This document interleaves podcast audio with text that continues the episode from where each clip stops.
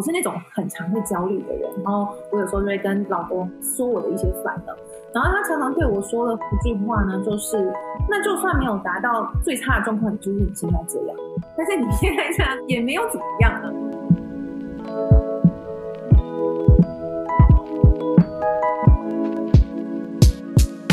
嗨，欢迎收听《Girl Power Talks》女力新生，这是一个集结女力和支持女力梦想的访谈频道。我是节目主持人 Ann，今天又来到我们每周五的女力代表专访时间。我们今天也非常的荣幸邀请到我们节目有史以来首位理财专业的女力代表。而今天要分享的这个女力故事，她学生时期。最渴望的梦想就是希望能够在美国完成学业后留在美国工作生活，但在不可控条件之下，因为没有抽中工作签证，而被迫要放下留在美国生活的梦想。但没有想到，这一个转变带给他全新的转机。回到台湾后，持续工作，边经营起他的 YouTube 频道，而也是那一次的经历，让他深刻体会。提早开始累积个人财富的重要性。那今天这位女力，自从二零一七年开始经营起她的 YouTube 频道，至今已经有破十八万的粉丝订阅关注他在频道上分享的理财知识。而除此之外，他也推出了多元的理财线上课程，还出了一本书。不知道听到我介绍这里，你是否已经猜到我们今天这位女力代表？没错，就是生活理财 YouTuber Miss Selina。这些事情真的就是尽全力。如果真的没有达到这个目标，你就可以去检讨，说这过程里面有哪些事情可以做的更好，然后就再去调整。那我觉得，其实我后来都会觉得说，只要今天的自己比昨天自己还要再进步一点，那就是变得更好的。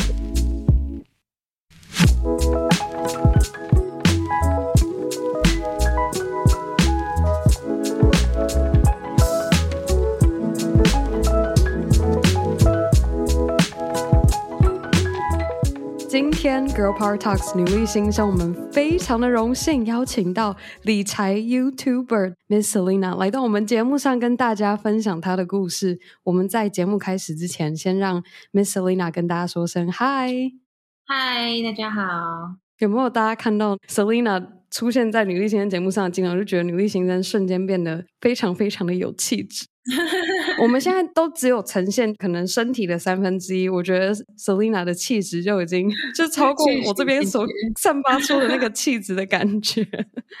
谢谢。那我们今天呢，我还是要说，就真的很感谢我们过去有这么多的女力代表们。其实老实说，Miss Selina 已经被。提名了两次。首先，第一次 其实是被我们的 算是疗愈型的 YouTuber 左撇子 Blair 推荐了一次。然后，我们近期呢又在和 Miss Selina，其实在美国生活在一起，或者一直在念书的时候的好朋友。他后来也上了节目，Aaron 跟我们分享故事的时候，他还是说我也想要推荐一位，但是他已经被推荐过了，但我还是要说我要推荐 Miss Selina。然后我就觉得哦天哪，不行不行，赶快把我们邀请发一发。然后我就想说。刚好我们这一次全新一季的女力新生，我就觉得我们女力新生也从来没有找到一个理财领域的受访者来跟大家聊。嗯、那我相信，其实 Selina 自己过去这一段时间，虽然经营着 YouTube 频道，然后做着这些影片，或是身为一个创作者，但我相信你在理财这一块的领域，看到自己的学习的成长，应该有非常多精彩的故事可以跟我们分享。而且除此之外，记得我还看到 Miss Selina 出书的时候，我就觉得真的太厉害了。谢谢谢谢。经营 YouTube 感觉就像又在练了另外一个研究所，在钻研理财这一块的领域的感觉一样。嗯、那我们再切入今天聊聊 Miss Selina 是如何成为今天大家所认识的 Miss Selina 之前，想先把这时间轴拉回到更早更早学生时期的 Miss Selina、嗯、那时候的你就已经在主修理财相关财经的专业了吗？然后你会如何形容那时候的自己？没有，其实我从以前到现在，从来没有跟任何财经或是财务相关的背景跟领域。那其实小学的时候，我其实一开始是想要当记者的，然后后来呢，又想要当医生，就是我那个志愿一直跳来跳去。然后我大学的时候呢，念的是台北医学大学的医务管理系。后来在整个求学过程中呢，就发现说，哎，我好像对医疗没有太大的兴趣，所以后来呢又转念了行销。所以你可以看到，其实我这一整路呢都没有一个很确切、很明确的方向。嗯、所以你的问题问我说，哎，会怎么形容当时的自己呢？其实我觉得我就是非常的随波逐流，完全没有什么方向可言的一个人。那我觉得就是在这整个学习的过程中啊，甚至是后来进入职场过程中啊，然后甚至遇到了一些人生的一些事情之后，然后才会慢慢找到自己的方向。那你那时候对理财的认知是什么？其实我从小，因为我们的家庭并没有太大的经济压力，所以其实我对于钱这件事情呢，也没有太多的想法。所以其实我一直以来呢，都是觉得活在当下，然后也不会就是未雨绸缪啊，觉得说啊一定要存钱啊，或者投资理财啊等等。我就觉得说，诶，今天有能力赚多少钱，那我想把它花在哪里，应该都是对的。嗯，所以其实就是一个活在当下的一个金钱观吧。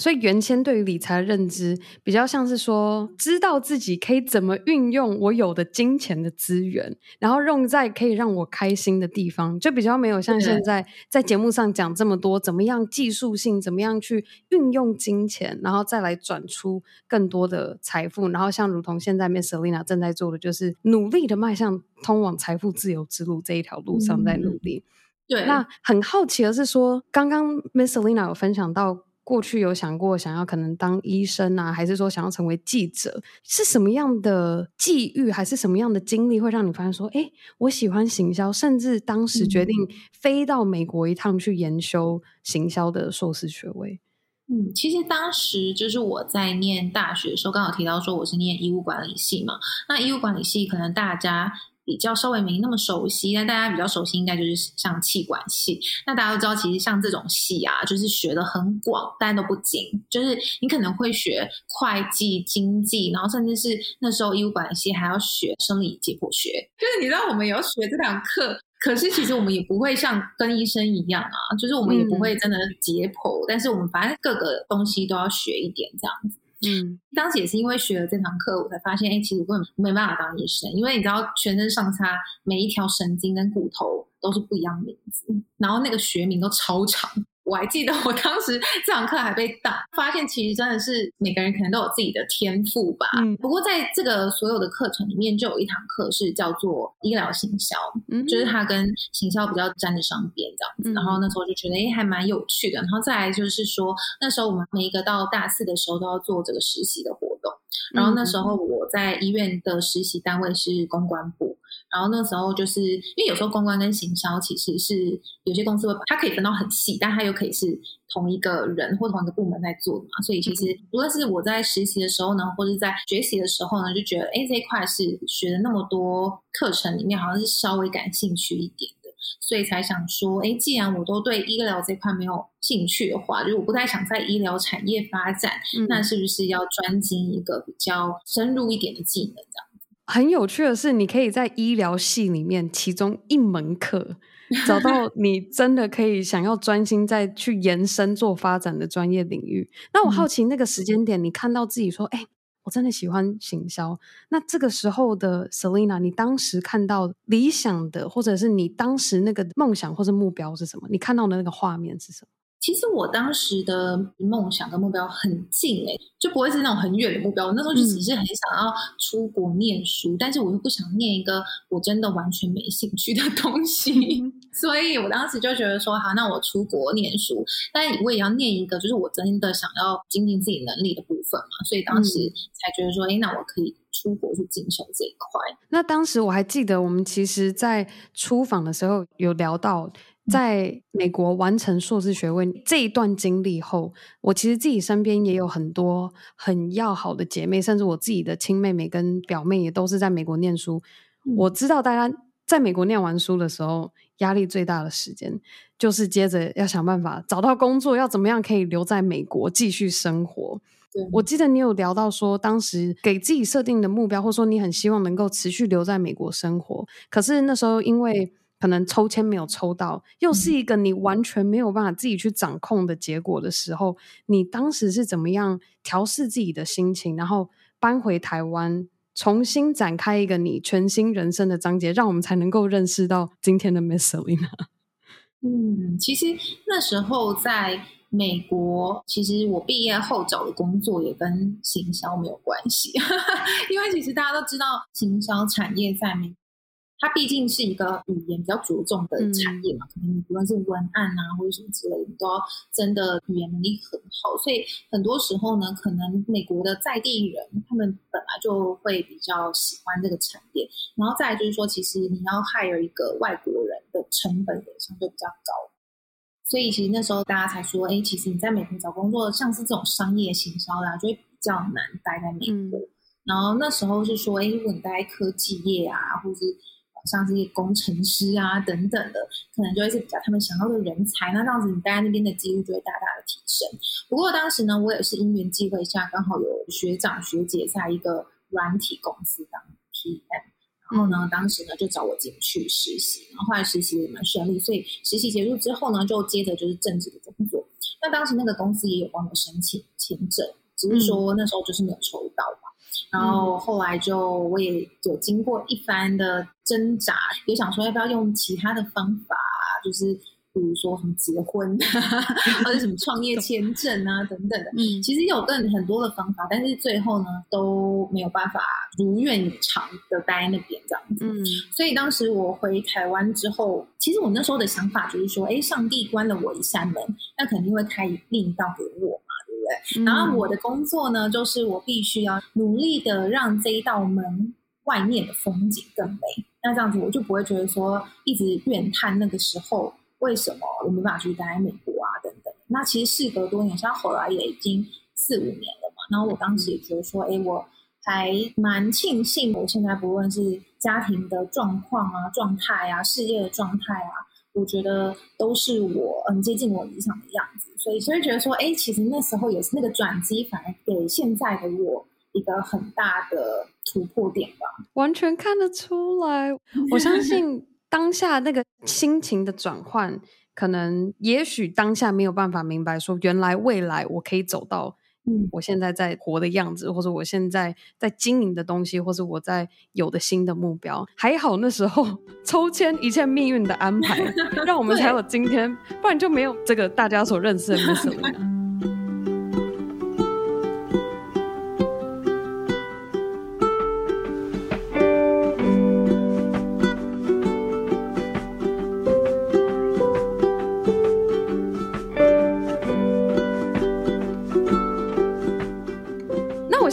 好奇，我们刚刚大家听到很多医学记者，然后又有到科技业，都还没有接触到任何可能像是自媒体啊，还是影片这相关，是什么样的机遇会让你决定说，哎，好像可以来尝试看看经营 YouTube，然后甚至还挑选了过去没有想过或是多钻研的理财的主题。嗯嗯，这个部分要分两个部分来分享。第一个就是投资理财，那时候我提到说，我就想要尝试很多方法，嘛，待在美国嘛。但是其实尝试这些方法都需要钱，嗯。然后那时候我才意识到说，哎，其实我自己并没有那样子的经济能力可以去帮自己做那些选择。然后所以我就意识到说，哎，就是开始意识到钱的重要。所以这也是一个非常大的转捩点，就是我后来回台湾后，开始很积极的去研究投资理财啊，然后对金钱是更有感。那至于为什么做 YouTube 呢？这个就是要回归到，就是我当时呢在大学的时候，其实我念的是传播管理学院，然后里面它当然可以就是在 focus 行销这样子的课程，嗯、然后所以其实那时候里面的同学啊，也都是可以在一些比如说媒体业啊、行销业啊等等的。嗯、然后刚刚哎，你有提到说我之前的朋友 Aaron。他就是我的室友嘛，然后有一次聊到天，就说，哎，我们都蛮想开一个节目的，然后那时候想说，哎，那不如可以一起做做看，所以这个是我做 YouTube 的起头，然后呢，后来就越做越有兴趣，然后后来呢就开始这个频道。嗯，你还记得自己第一次面对着镜头录自己第一支 YouTube 的那个感觉吗？那个心情跟现在比起来，我觉得就是非常的紧张，然后很刺激，就是说。把自己丢在网络上，然后公开的去被评判，所以其实是真的是蛮紧张的，而且当时对镜头讲话是蛮尴尬的。看到自己面对镜头的自己，你觉得最大的差别是什么？以前呢、哦，我最一开始是需要逐字稿的，嗯，就是我需要先列大纲啊、逐字稿啊等等。然后现在的话呢，是可能脑子里大概知道自己要讲什么，就可以对着镜头。果然，时间的磨练是不会骗人的。对，就是需要时间练习。一切真的就是从零开始，但我觉得啊，我现在自己作为 podcaster，我还是处于需要，就当然不是现在访谈，可是如果我自己单口的时候，而且我相信 YouTube 很多时间都是一个人讲，所以如果我是要一个人讲的时候，我觉得我真的很需要，至少要有个大纲，我可以看到说，OK，我讲到哪里的时候，我要再拉回来，我不要 讲一讲自己偏题了，都不知道讲到哪里去。那你现在这样，那个时候的你刚开始做的时候，有给自己设定什么样的目标吗？我当时就就是非常想要十万订阅，因为在 YouTube 上面十万订阅会有那个奖牌，嗯，有那个奖牌就会有一种非常成就感的感觉。所以其实当时我的目标就是十万订阅，可是当你还是订阅走十人的时候，你就觉得天哪，好远！然后你要达到十万订阅要等多久啊？然后那时候我还记得我会做那个梦想版，然后我就会把那个奖牌。印出来了，贴在我的梦想板上面，这样。那是哪一年贴的？我应该是二零一七还二零一八。嗯，你现在还有每一年会做梦想版的习惯吗？这一两年比较少，因为太太太太多事情了。我可以想象，当妈妈之后，我相信光是打理宝宝的事情，都已经把做梦想版的时间占走。对啊，过去这一段时间，从一开始，刚刚我们聊到 Miss Selena 那时候第一次面对镜头，然后这样过去这将近三年来的时间、嗯、过程中，因为当时设定目标是说，哦，我要达到十万订阅，有没有因为这过程中的什么样意外的获得，嗯、那个目标达到那个十万订阅已经不是你心中最在乎的，还是说有没有什么样超乎你想象的收获，让你非常的惊奇，嗯、而且甚至就让你很有踏实的感觉？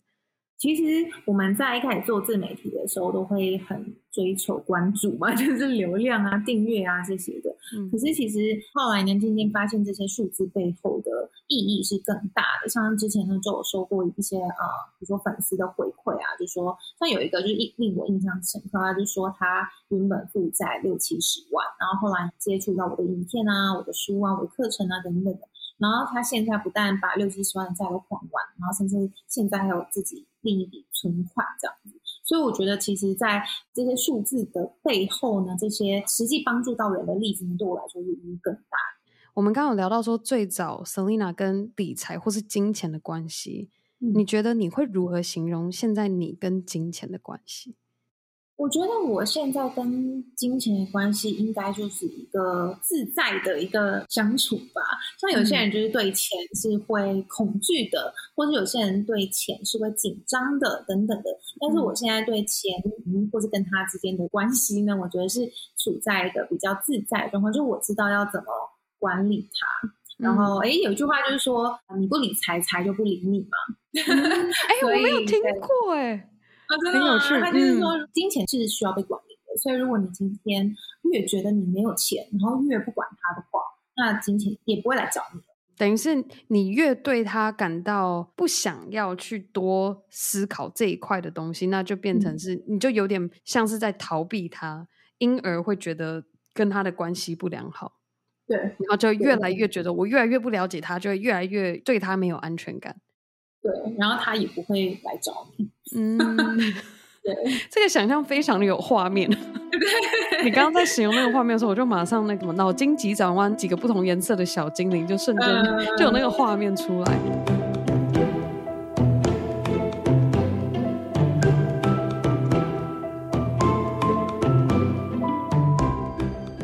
你觉得，就是当一个人他跟金钱的关系是像你刚刚有提到的，是恐惧的，或是让他紧张的？你觉得要能够走到像 Selina 现在比较自由，或是你刚刚说比较有弹性的，最关键的核心心态转换，或是什么样的因素，或是自己要做的什么样的调整，还是什么样的练习？你觉得很关键？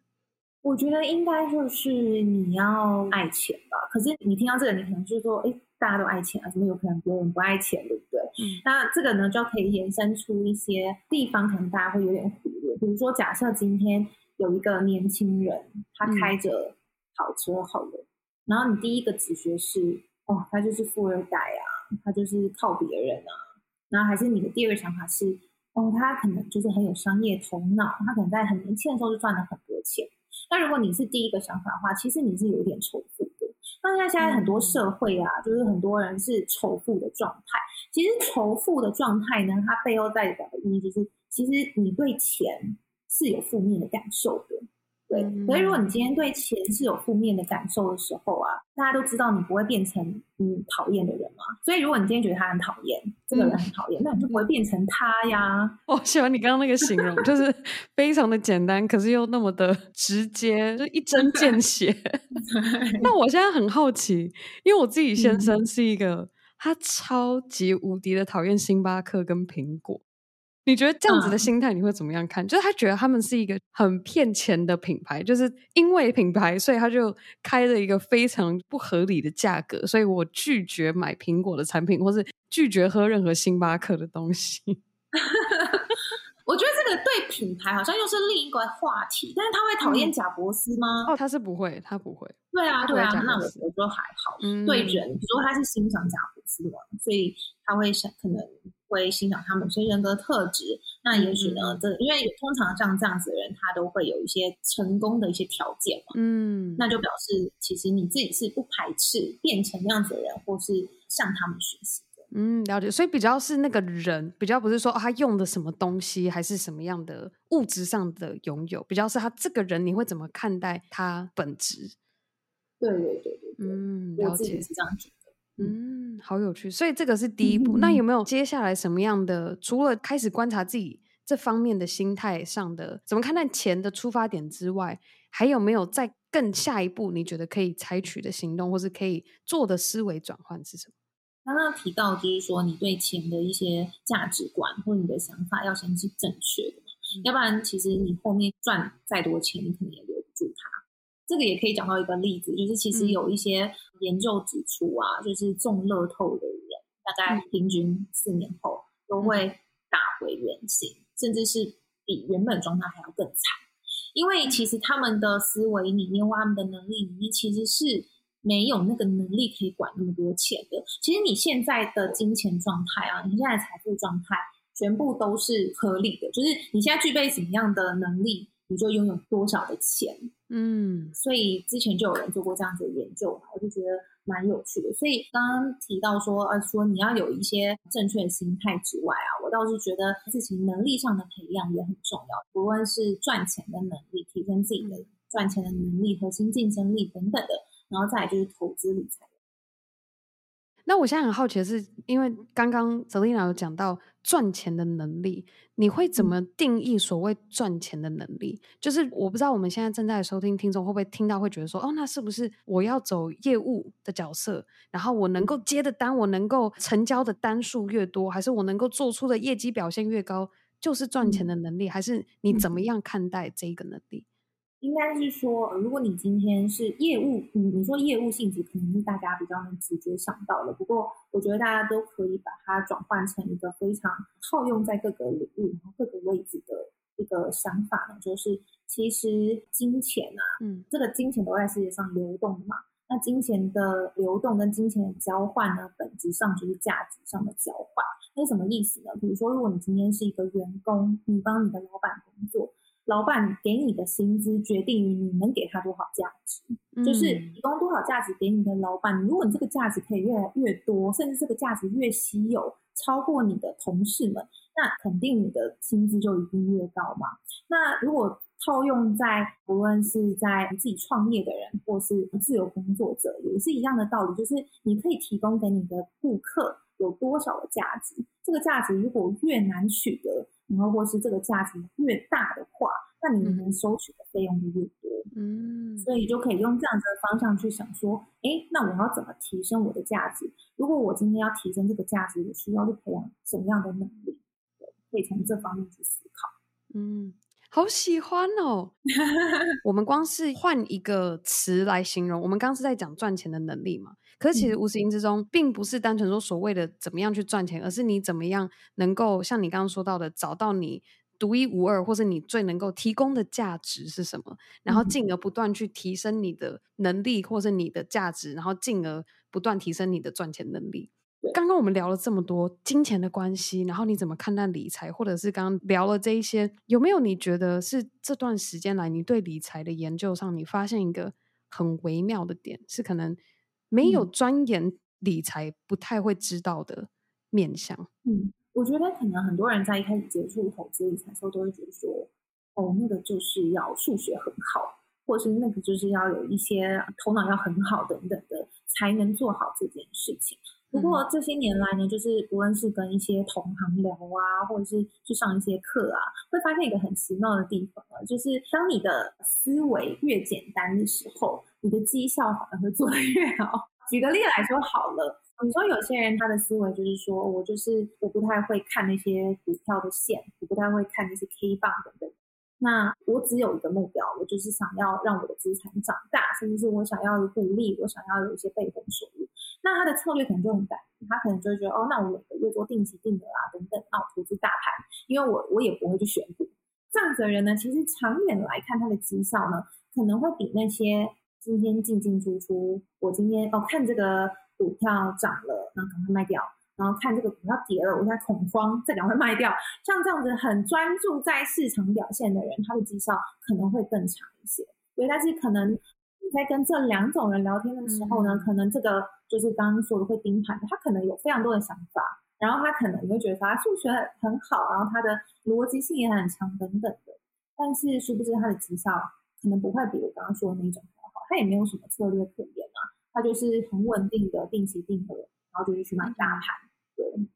所以我觉得这是一个蛮有趣的现象。我觉得这样听起来，我的感觉是说，好像其实想要可能以新手或者是现在你想要做的稳的话，是不是抓到几个大要点就好？不要说好像就是哦，要求很大的回报，然后高风险高回报这样子的投资，嗯、是不是说有尽量关注到哪几个要点？基本上就可以像 Miss Selena 刚刚说，就是就算这个时间比较长，可是它是可以稳定的成长，是这样子说吗？应该是说，我觉得像刚刚我说的那种短进短出的啊，大家应该也都知道说，比如说市面上也会有一些人真的投资策略是这样的，所以其实嗯，每一个人的投资策略还有方法其实不尽相同。然后有些人喜欢房地产，有些人喜欢虚拟货币，有些人喜欢股票。然后投资的工具有千百种，嗯，所以其实我都一直会鼓励我的观众啊，我都是希望他们可以多多去接触不一样的资讯，然后甚至是比如说看我的频道啊，因为我觉得找很多人来聊不同的工具嘛。那我觉得，因为我真的很难跟每一个人说，哎，适合你的就是什么。那当然就是，比如说，如果我现在投资房地产，我可以跟你说我是怎么操作的，不代表我透过那个赚钱。那这个方法。就是适合你的，因为说真的啊，其实很多人不一定喜欢看房子诶，因为房子其实看房子很累，嗯、你要大太阳下雨天什么都要出去看房子。但有些人又觉得说，那我干嘛不待在家里，然后可能买买股票、看看盘就好了。所以其实每一个人的他喜欢的不一样，嗯、所以我觉得第一个要厘清的就是，你先大量的去知道说，哎，现在市场上有哪些投资工具，那我对哪一个是比较有感觉的。那你觉得有感觉之后呢，你就可以再去做一些深入的学习。那我觉得那是比较有效率的方式，倒不是说，哎，这个也投资一点，那个也投资。虽然这样很多时候大家说分散风险，但是当你呢每一个都不懂的时候，你的风险反而更大。我觉得这有点可以回扣到刚刚 Selina 有讲到说，你的能力决定你能够赚的钱的那个 level 点在哪里。所以就很像说，你要假如说你希望能够走，假如说如果是房地产这一块，还是说是虚拟货币这一块，就是相对的，你要让自己累积相关足够的知识，进而再去做说你有没有能够真的实际有策略性的去规划，你要怎么样去运用你的投资或者你的策略。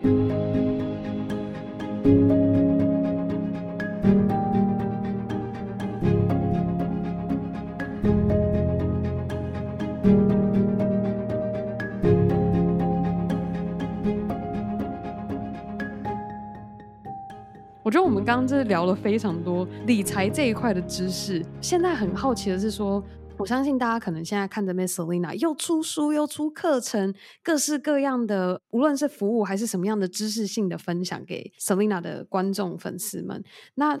有没有这一段过程中，我相信，也许就算现在大家好像看起来好像哦，Selena 现在做的很厉害，然后做的很全面，然后不断的在扩张或者在分享更多他的知识给更多人知道。可是希望能够让大家听到是说，有的时候还是会有碰壁的时候。那 Selina，你觉得自己上一次心中浮现一个我真的做得到吗？这个时候是什么时候？有过吗？然后跟上一次心中浮上这个问题的时候是什么时候？跟你当时是如何回答自己心中的这个问题？其实，在经营自媒体的这一段过程啊，就像我刚刚讲到了，光是目标定十万订阅，我就觉得很遥远嘛。然后你的订阅还是十人的时候，觉得哦，十万要等多久啊？所以，其实，在这一段过程中呢，都会常常的，就是觉得质疑自己嘛，就觉得说不知道自己做不做得到啊。不过我觉得我是那种很常会焦虑的人，然后我有时候就会跟老公说啊，就说我的一些烦恼，然后他常常对我说的一句话呢，就是那就算没有达到最差的状况，也就是你现在这样，但是你现在这样也没有怎么样啊。就他一直就是想要表达，就是说其实你尽力就好了，那就算你达不到那个目标，那你的人生也不会因此变得更惨啊。所以觉得有时候就是会让自己。求好亲切吧，然后就会觉得说，哎，想要达到每个目标。不过我觉得这些事情真的就是尽全力。嗯，如果真的没有达到你的目标，你就可以去检讨说，这过程里面有哪些事情可以做得更好，然后就再去调整。对，嗯，那我觉得其实我后来都会觉得说，只要今天的自己比昨天的自己还要再进步一点，那就是变得更好。嗯，你整个人就是升级了，然后你整个人就是往前了。嗯，那至于这个往前或是升级的。多跟少呢？其实长远来看，你会觉得很多。就算你一天只进步一点点，但是其实你一年后，你要回想过你去年的自己，其实你今年也已经成长很多，而且也达到很多你去年可能觉得，哎，会不会达不到的目标？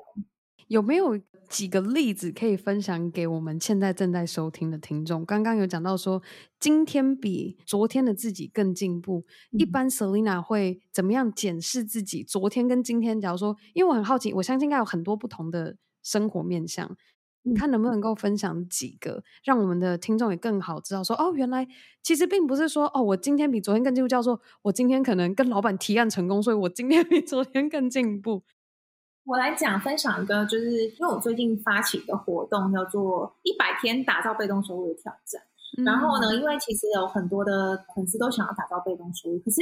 很多人会觉得这个东西离我好遥远哦，然后就会一直搁着。我不知道大家有没有这种心理状态，就是觉得这件事情好大好大，我一定要准备好我才能做。但是其实很多时候你们可以付出一小小点的努力嘛。然后像我发起这个活动之后呢，可能就会有一些。粉丝就是他们打上他们今天做哪些事情，都会 tag 我啊。然后你仔细去看他们做的事情，其实每天这样就做一点的事情。比如说今天我上了美股投资课的第一个单元，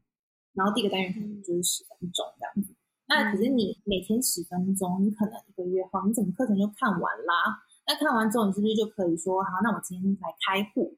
然后我明天呢入金，就每天做一点小小的动作，其实是十分钟、十五分钟。你可能就是年底的时候，十二月三十一的时候，你就会发现，哎，我走过这整个旅程呢。我不但学完了怎么投资美股，我还开户，还入金了。嗯。可是，如果当你每天都没有拨出点时间做这件事情，就觉得说，哦，我还要看课程，然后我还要开户，感觉到事情好多，对，然后就会不想做。嗯。然后这样子就会一直停留在原地。我完全能够理解。我光是自己有时候做节目，我光要开始新的一个节目，有时候就会。哇，后面还有很长一条路要走呢，然后就会、啊、有时候就会觉得说，我们明天再来弄这个好了，还是好等一下晚一点再来做那个好了，嗯、完全能够体会那样的心情。嗯、刚刚 Selina 分享的就是近期在做的这个一百天打造自己被动收入这个挑战，听到有参与这个挑战粉丝们的分享之外，有没有 Selina 你自己？在假如说，无论是你在做节目的企划，还是跟老公的相处啊，还是带宝宝的时候，有没有怎么样看着自己昨天跟今天比起来更进步的一些小故事，可以跟我们听众分享？好，那应该就是比如说像我们最近就想要减肥嘛，什么？Selina 要减肥？就是还是觉得说，就是整个生活形态还不够健康这样子。嗯，对。那我们现在就想说，其实突然要我们三餐都吃的很健康，其实想到就累嘛。所以现在呢，我们就有调整，就是说，比如说早餐，因为我们可能以前早餐呢都是吃那种什么蛋饼啊这种。可是其实这种就是比较不健康的早餐，嗯、然后我后来就把它调整成，就是今天可能早餐都喝个蛋白饮啊，就蛋白粉泡的那种健康食品这样子，嗯、然后可能就会从日常生活中里面去稍微改变一些饮食习惯，可能就是淀粉少吃一点啊，然后不要吃宵夜啊这样子。那其实，在这些改变的过程中呢，其实自己也不会觉得太痛苦。但是，比如说像是一两个月后啊，嗯、我就觉得，哎，好像肚子好像没那么大了，肚子肥肉好像没那么多了，这样子。所以，连饮食这一个层面也是可以做来检视自己，说，哎，我今天有做到这一点，比起昨天的自己还要更进步。对，没错。刚刚想到那个，我不知道为什么，只要一讲到你跟先生的互动，就会让我想到我自己，就是我们夫妻俩的互动。然后，对我们而言，就是早餐吃蛋饼就是是奢侈，就说我们明天早餐来。煎个蛋饼吃好不好？好，可以。然后特别 讨论过，你要吃的很健康吗？我们其实有过一段时，我们去年的时候，就是因为去年是我先生第一次就真的长时间在台湾，然后就很兴奋啊，嗯、要带他去吃夜市，要带他去吃什么吃什么吃什么，然后就发现我们两个一起越吃越胖，嗯、然后是直到我们去台南的时候，真的吃的超级夸张，然后我们把台南的那个花园夜市。吃完之后，我们可能吃了快十样东西，我忘记我们真的吃超多。然后吃到最后一样东西的时候，我们两个就互看，就说我们好像需要开始节食。然后就从那一刻开始，我们就晚餐都做沙拉，然后我们就看各式各样的沙拉的食谱，然后就开始晚餐吃沙拉。然后后面从晚餐吃沙拉变成连中午都喜欢吃沙拉。所以那阵子加上运动习惯，嗯、有让我的肥肉有变成比较稍微结实一点的肌肉啊，各方面、嗯、身体感觉也差很多。所以其实你刚刚讲到说，哎，感觉到小腹可能比较少一点。我觉得当你感受得到身体的不一样的时候，那感觉真的非常的好。然后就觉得说，哎，其实这些每天做的小改变，也都会对他有很大的影响。嗯嗯，那接下来就是聊到这一点之外，也想要跟 Selina 聊的是说，你觉得这一路走来，不断经营着 YouTube 频道，从十个追踪到十万追踪，到今天现在有的追踪数量，你觉得是什么样的动力不断的推动了你，不断去钻研理财这个知识，然后不断去除了自我提升之外，也不断分享这一些内容给你的粉丝观众们？嗯，我觉得现在更多的是一种责任感诶，就是因为呃做了这些年来，可能也有一些固定的支持我，一直支持我的粉丝嘛，还有观众。然后像有些人都会说，哎，我从你在刚开频道的时候就关注你啦，然后看着你一路，比如说啊拿了十万订阅奖牌，然后还结婚啊、生小孩啊、出书啊什么，就感觉他是看着我从小到大的这种，就是从一个 baby 他的那种感觉，所以我就觉得说，就有一种责任感觉，就会觉得说，哎，其实还是有人会持续的期待看到我的一些分享，那我就会觉得那是一个推进我前进的动力。刚刚讲到说，不断推动着你前进，你觉得现阶段的你推动着你要去达到的下一个目标跟梦想是什么？我最近就是在做一个全新的财商学习品牌。那这个品牌呢，我的梦想吧，我的目标愿景就是能把它打造一个一站式的学习平台。那嗯，目的呢，就是希望可以解决每一个人。在每个人生阶段都会遇到的财务难题，那包含了，比如说你今天才刚出社会，那你可能你烦恼的是我要怎么赶快还完学贷，或是我要怎么提升我的收入，我不要再领最低薪资，然后甚至是像我现在有了小孩，我更关注的是我要怎么教育我的小孩一些财商的东西，嗯，就是我会希望是把它打造一个平台呢，是。不同年纪，然后在不同人生阶段进来的人都可以找到可以解决他目前财务难题的方法。嗯，这是我目前接下来很想要做，然后很想要完成的目标。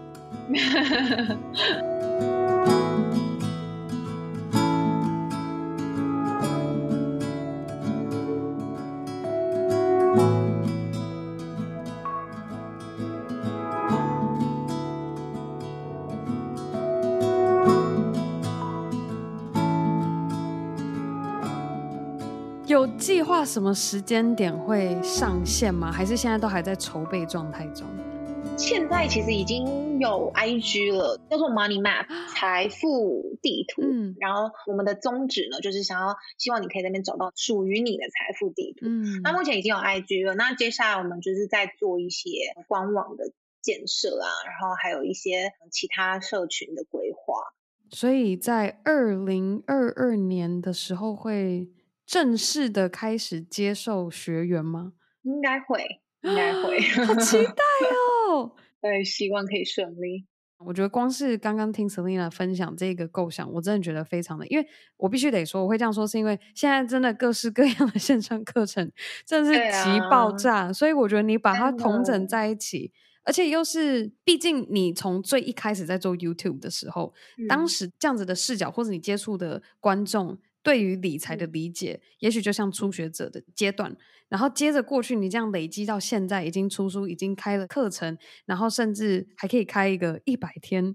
打造自己被动收入的挑战，这样子的 Selena，我相信你这一段时间过程中，你所听过的、看到的、接触到的，都可以帮助你，可以更好的帮助不同理财阶段学习的人，他们需要的内容是什么？好期待哦！很希望可以提供给他们真正需要的东西，嗯，因为毕竟大家的金钱时间都有限嘛，我觉得要真的可以帮助到他们，嗯，才会更有感的朝着自己目标跟前进。所以这会是一个线上学习的线上课程平台吗？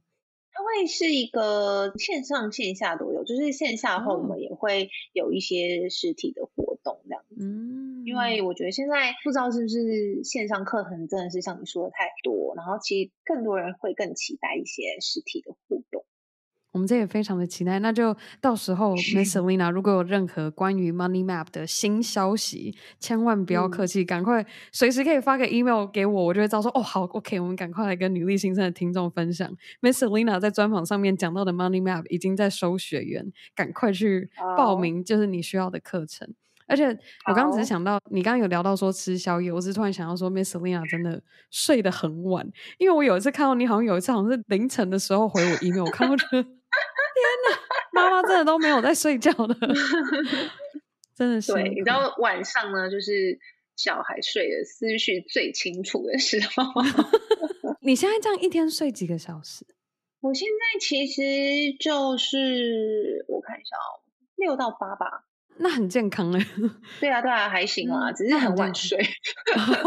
这个时间就反正起床睡觉的时间就是因应着。小孩起床睡觉的时间做调整，腾出你可以工作的时间。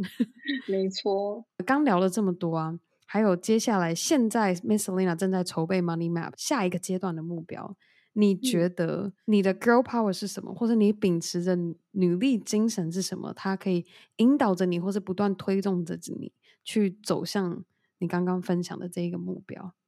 因为其实我觉得这个每一个人的一生啊，都在为钱烦恼。哎，我觉得我不知道大家有没有，就是好像很多事情都跟钱有关。然后，但是明明那么重要的事情，可是就学校跟家庭却真的都没有教。像我自己在学这个财商啊，都是我出社会的自主学习，就是我自己去可能在外面的学院啊、看书啊什么的。所以其实我一直觉得，哎，到底为什么这件事情？没有学校跟家庭里面去做教的动作呢，然后所以我就觉得说，嗯、像我刚刚有提到，就是说现在有小孩了嘛，然后我又希望是说，其实小孩很多的时候的教育的来源呢，都来自于父母。嗯，其实有很多的那种金钱观啊，都是从父母 pass 下来的。就是你看你的父母用钱的方式，嗯、其实你自己可能会很像。对，所以我觉得有时候就是，有时候就是自己父母如果有一个比较好的财商的知识啊，然后其实你对于你的下一代的教育，然后他们未来长大也可以奠定一个比较好的基础。对，所以我就一直还蛮希望可以去推动这个财商教育的。那你会怎么以一个你的个人特质来形容？是什么样的原因你会觉得是有使命感吗？还是因为成为了妈妈？你觉得是什么样内心那股力量在推动？你会决定说想要做到一个这样子的平台，来帮助到更多的人？应该是说，我觉得我自己在。这整段过程吧，就可从美国啊，然后到回台湾的这段过程，我觉得教育这件事情哦，真的是给我非常大的改变。然后像我以前，我从来没有想过自己想要当老师、讲师之类的，对。可是我自己却受惠于教育，真的非常的多，不论是在观念上的转换，或是整个生活的品质的，或者目标的追求这些的，这些全部都来自于教育。所以我觉得教育这件事情真的是可以改变人一生诶。那我就想说，哎，如果我今天有早个十年。可能就开始接触这些，或是我可能就开始有意识到这些的话，也许我现在的人生就不是现在这样，或是可以创造更多不一样的事情。嗯、所以大家其实都会觉得问我说：“哎，现在开始会不会太晚？”其实我会觉得什么时候开始都不嫌晚，只是说当然你有选择的时候，你越早开始就越好。我这样听起来感觉是 Selina 对于教育的信念。我觉得这是你的 girl power，就是会推动你，还想要，就是除了只是经营个人品牌之外，我觉得你等于是又更深一层。这个梦想已经不是你单纯个人这个品牌，反而更多的是你可以怎么样去把你现在累积起来所有的资源跟你的知识搭建成这个平台，去受惠于更多的人，然后给更多人有理财相关的教育，甚至可以帮助到我们下一代可以有。更好的金钱观，然后不会有这种想到钱就觉得很紧张，或是没有安全感这样子的情心情。总结的很好，对，谢谢。其实我们专访也进入了尾声，Selina 有没有一段勉励的话，或是鼓励的话，想要献给我们现在正在收听的听众？嗯，我想要跟大家分享哦，就是其实很多人都，你问每个人的梦想是什么的时候，其实有很多人他会希望。就是达到财富自由，有的这个四个字真的是很多人的梦想。可是其实大家很少去想过，那你财富自由后你要做什么事情？可能很多人觉得说，哎，因为他要达到财富自由，这个可能还很遥远。可是有时候呢，可能你想要财富自由后的真正原因是你想要可能时间上的自由等等的。但是其实。它并不是需要你达到财富自由后才能实现的事情。就是我想跟大家表达，就是说，如果你今天呢，可以先去思考说，哎，你财富自由后想要做什么？你的理想生活的样子是什么？其实可以缩短你达到你理想生活的时间跟路程。嗯。因为有时候呢，可能你把它想的太大了。嗯。但是如果你真的去理清你背后真的想要的事情，也许你。三到五年后，你就可以实现。那当这个时候，你会觉得说，哎，当这个不再离你那么遥远的时候，其实你是会更有动力的。而且每个人的财富自由定义都不一样。对、嗯。而且你为了什么要财富自由？然后你就像你刚刚说的，财富自由后你想要做的是什么，也决定于达到这个所谓财富自由的条件是哪些，也会不一样。对啊。哦，谢谢今天 Selina 的分享。谢谢。我想要在我们结束今天专访之前，嗯、让 Selina 分享三本好了。你觉得自己，因为刚刚有讲到说教育跟你接触开始真的研习理财这些相关知识，有没有哪三本书是你推荐必读的理财书？嗯、好，第一本呢就是《通往 财富自由之路 》这一本呢，真的是。很棒，但它蛮厚的。但是我大概已经重复看了好几遍，然后每次都有不同的感受，因为可能你跟你现在的财务状态会有很大的关系，所以这本还蛮推荐。只是它有点深呐、啊，就是可能你看第一遍不懂的时候，没关系就跳过。像我刚刚有提到，你在呃人生不同阶段的时候，你看会有不同。体悟，然后第二本呢，就是是李笑来的，对对对，然后第二本是顺流致富 GPS，嗯，他作者叫罗杰，他写了一本书，然后他其实就是有点像人格测验分析吧，然后呢，再把每一个人去分不同的财富的层级，会先帮你定位你现在目前的位置，然后去告诉你说，以你你的人格特质跟你现在的财富状态，你接下来应该要做什么样的努力。去做突破这样子，对，所以这本我也是那种藏书，过一阵子就会拿出来看的那种。哦，对，好，然后再来一本呢，就是因为刚刚有提到，就是一些财富信念的重要嘛。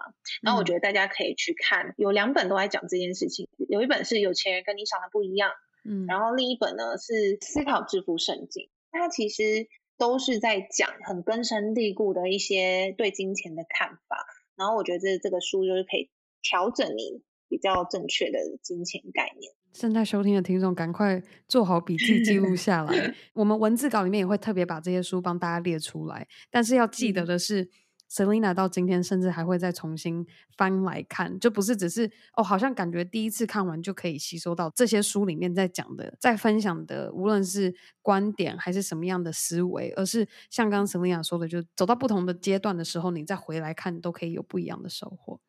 嗯，没错。今天真的实在太感谢 Miss Selina 接受我们的邀约，还跟我们聊了这么多自己过去的故事，跟现在还有未来的目标。谢谢。专访最后一个问题就是 Miss Selina，嗯，你现在在女力新生上作为一个女力代表，在分享你的故事，你心中有没有一位人选？嗯，你也希望我们可以邀请他上节目来跟大家分享他的故事。我自己是推荐周品君，我不知道有没有人推荐他，嗯，没有，还没有。自己就是很欣赏她啦，因为她就是一个非常厉害的女性创业家嘛。嗯、然后她现在也做了呃自媒体啊，然后也影响很多女性，不论是在感情面啊，然后职场啊等等的，我觉得他都给大家做一个很好的示范，然后有点像一个灯塔。就是给大家，对对对，然后觉得就是如果可以听到他有更多不一样的分享的话，我就觉得蛮期待的。好的，那女力新生就接下这一个火把，我们好好的发出一个正式的邀请，希望能够有荣幸邀请到 周皮君上我们的节目来跟大家分享他的故事。好，那我们今天专访就到这告一个段落，再次非常的感谢 Miss Selina 跟大家的分享。那我们先跟大家说拜拜，拜拜。